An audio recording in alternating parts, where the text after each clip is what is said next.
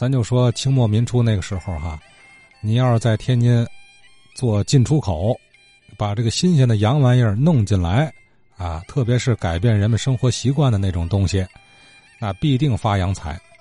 比方说火油，哎，前几天啊，呃，听友提到了河东海河沿线有这么三家老牌的火油公司啊，就是石油公司啊，呃，当年在天津那是发了财了。建了一大堆大油罐，还很显眼儿。在老照片上，王金生先生不是发现了吗？是吧？下面呢，咱就听听张显明明老啊从头说起。其中不仅提到了大油罐，还提到了高宝生先生家里的那个老物件就那那个煤油箱子，哎，都提到了。我们听听啊。嗯，要说呢，最早来到中国卖油的是美国的美孚。当时清朝时候啊。中国呢，嗯，也没有汽车嘛，它也用不着多少油。民间呢，点小油灯，豆油的小油灯。美孚这个石油公司呢，看到这是个商机，如果用煤油取代它的豆油，这销路中国那么大的市场啊，多好啊！于是他就来到中国呀，推销煤油。这事儿呢，当时遭到政府的反对，胡光中的啊，张之洞给黄奏了一本，就说。不能让洋鬼子的这洋油啊弄到中国来卖。说这种东西啊，它的毒害啊，甚至超过鸦片。为嘛呢？这个东西要着了火呀，拿水就救不灭，越浇越旺。所以提出来啊，不让他卖。但是那时候什么帝国主义势力大呀，清朝政府也惹不起他。他说这个洋油好啊，要到中国卖，中国也没禁止他。可是老百姓也不敢用。你看这是什么东西啊？啊！结果美孚啊，他想了个办法，他用一种小煤油灯啊，在大城市里边免费赠送，不要钱，灌上一壶油啊，还拿着一个灯啊，登门入户啊赠送，啊，你点点看看，他给你演示啊，一个带底座的挺漂亮的一个玻璃瓶子像的那么一个，下边盛煤油，上面呢有个小铁的这个口，里边搁个捻呢，有个把一拧啊，能调整火的大小。比豆油那个油灯啊要亮得多，免费赠送就用吧。结果用用是好用，越用越上瘾。这东西又亮堂啊，还烟还少，比油灯好的多。可是那壶送的油啊，点来点去点没了，再想要油他不给了，得买我们油了啊。这样呢，在天津、上海、广州这几个大城市啊，他就推行这个油价呢，当时比豆油还还要便宜点他卖的。大伙一看这东西又经典，比豆油还火还好，比点豆油还省钱了，买。这样呢，从美孚啊赠送美孚灯啊，推销煤油，在中国市场啊让它给打开了。所以美孚呢是来到中国的第一家，大约在一九零四年，他就在天津啊设了一个分公司，就在哈尔滨道啊靠海河边那头。然后呢，他就在河东。讷竹街就十三经路那一带啊，买了几百亩地盖油库，直接背这个油船能开到这儿来卸油，这是第一家啊。然后呢，就是亚细亚了。这亚细亚呀，它原来是从属于壳牌石油公司的一个子公司。这亚细亚后来就独立啊，他也来到天津啊，是一九一一年，也在河东啊，就在这个一中烟草公司旁边，也买了块地啊，也建了油库。第三家就是德士古了。当时因为他们到中国来卖的是以煤油为主，中国管煤油那时候也叫火油，所以他们来到中国呀都叫火油公司。德士古呢，一九一九年也来到了天津，在这个大直沽的下边田庄这块儿也买了块地建油库。他们从煤油开始发家以后呢，捎带着中国有的不点煤油的还点洋蜡了，他们就做洋蜡。为嘛叫洋蜡呀？就是他们洋人带来的这种蜡烛比中国的蜡好，所以这个美孚呢，又在他河东这哈讷鲁界这哈又建立了蜡烛厂。德士古一看呢，哎，我也建蜡烛厂，都做洋蜡。另外呢，除了卖煤油、卖洋蜡给民用以外，工业用的油他们也在都运来了，柴油了，各种的润滑油了，什么定子油了、变压器油了，以及凡士林呐、沥青啊。三大公司每家都经营上百种的产品呢，所以天津就成了他们一个北方最大的一个销售市场。所以他们在天津呢就纷纷建立大型的油库。美孚吧，嗯，六纬路两边都是他的。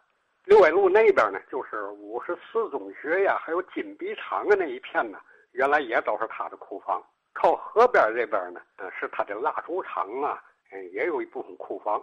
它都是地下有管道，呃，油船拉着油来，整轮船的油到这儿，就通过管道就输送到它的大油罐里去了。大油罐里呢，又有这个管道啊，通到车间里去，灌到煤油桶嘛的里头。他当时那个煤油桶啊，卖给民用的，就是五加仑一桶，四方桶，来的铁板啊，在这儿做煤油桶，有就闷子房啊，就是闷出这个大方桶来。五加仑呢，就是和咱十斤就三十斤，两桶算一对儿呢。外边有一个木头箱子，这个木头箱子是拿木头板条钉出来的啊。所以他从美国运来木板料，运来这个铁板，在这儿闷子房里边啊给做这个方煤油桶。这个板子房里边呢，就给钉这个箱子，然后装了箱子，煤油桶灌好了油上外卖。在一九二七年，美孚啊发生了一个大事故，嘛事儿呢？就是他运来了一批料，有铁板呢，也有木板，运到河边这儿卸下来了。卸下来，他这个木板呢，在运输途中啊。受了潮了，不能用，怎么办呢？就得把它烤干了使。就在这个蜡烛车间，他生火挠蜡呀。一看这屋里头暖和，车间也大，就在这里烤板子吧。雇了帮小孩来，在这给烤板子。一九二七年的十二月呀，二十四号就是圣诞节了。烤板子，这外边天挺冷啊。这小孩们为了取暖呢，把火通旺点。结果一通旺啊。把木头板子给烤着，木头板子这一着呢，这是制蜡烛车间的，旁边都是蜡，一下把蜡又给引着了。小孩们一看怎么办呢？那大炉子下边捅下来灰啊，压它吧。那个灰呢，都热的还带着火了，有的还都没烧透的没了。一搁在蜡上边好嘛，更旺了，呼一下子起来呀，这车间里边的火就大了。小孩们一看，全都跑了。那个监工的工头啊，还在外边抽烟儿，一看屋里头怎么着，进来一看呢，我的妈呀，这么大的火呀，吓坏了。结果这个全市的消防队都去了。那时候讷主街收回了，算是特三区吧。特山区的消防队首先赶到。这个美孚公司呢，又是美国的这个买卖，所以美国兵营把全体美国兵都给调来了。各国的消防队求援啊，英国的、法国的、日本的。和这边是异国的，连中国消防队全去了。当地呢，田庄还有水会，叫圣善水会压水水机子的消防队也赶去了。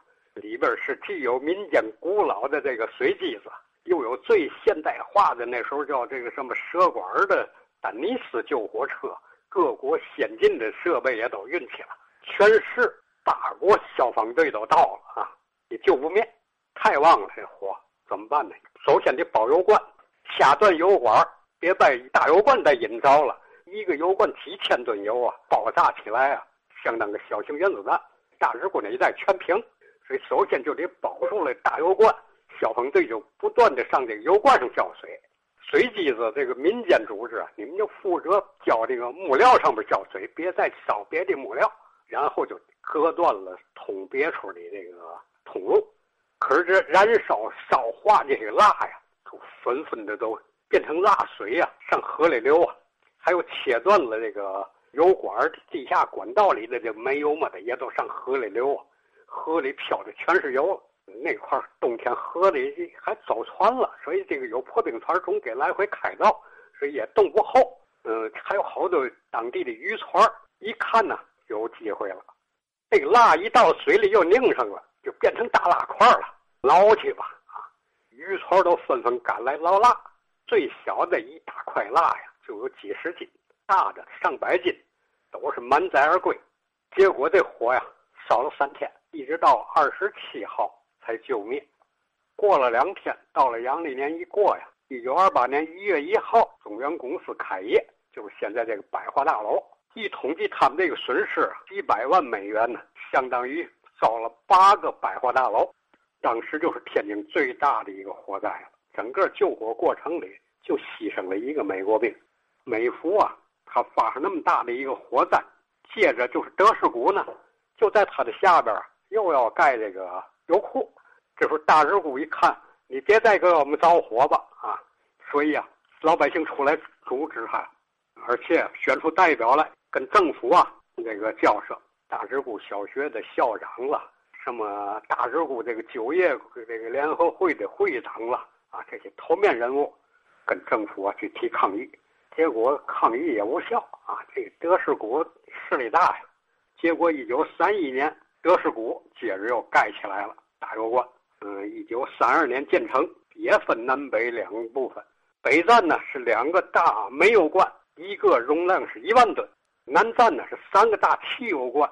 一个容量是三千吨，这样他盖了五个大油罐，另外也有蜡烛车间，也有闷子房，就是做油桶的车间。直到什么时候呢？就是到了太平洋战争啊，一九四一年，这个日本对英美宣战，这样呢，他就入驻了德士古公司，在德士古里这些美国的这个厂长啊、技术人员呢，都送到山东潍坊去集中营关起来。然后日本接管，日本接管过来以后，一看，他这里设备挺好啊。在那个日本没接收以前呢，日本军官就去过，去过他的厂长还以为是来买石油的了。我这个油特别好，你看我这油桶，拿起来上墙上扔，上地下摔，摔不裂，摔不破呀。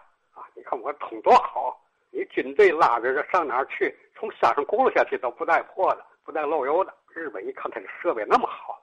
所以接收以后，把他这个做桶的设备都拆了，运到日本去，都给拆走了。然后一看这大油罐也给他拆了，弄走。结果呀，他这个五个大油罐给拆走了四个，就利用水漂的方法从河里给拖走了。结果日本投降以后，德士古再回来啊，一看厂子都空了，然后又从美国调新设备，再建油罐。德士古结果这回再一大干，他呀。超过了亚细亚跟美孚，成了老大。德士古在天津，嗯，从四五年到四九年这个阶段里头，它的销量是天津最大的。嗯，美孚、亚细亚、德士古啊，俩美国的，一个英国的。嗯，您听了吗？他不只是卖油啊，他还做蜡。哎，结果这个着大火了，做蜡了。这个天津方言“做蜡”就是尴尬吧？啊，上不来下不去的。咱咱说啊，支开先支出去说啊，这为什么用“做蜡”这词儿来形容这种意思啊？这这“做蜡”这词儿打哪儿来的？咱请教老先生了啊，这算隐身话题啊。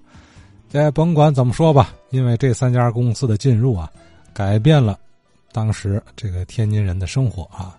这就如同我们今天用各种手机上的软件挺方便，挺便宜，是吧？网购，咱都使用它的同时呢，也就改变了我们的生活状态和传统的一些商业模式。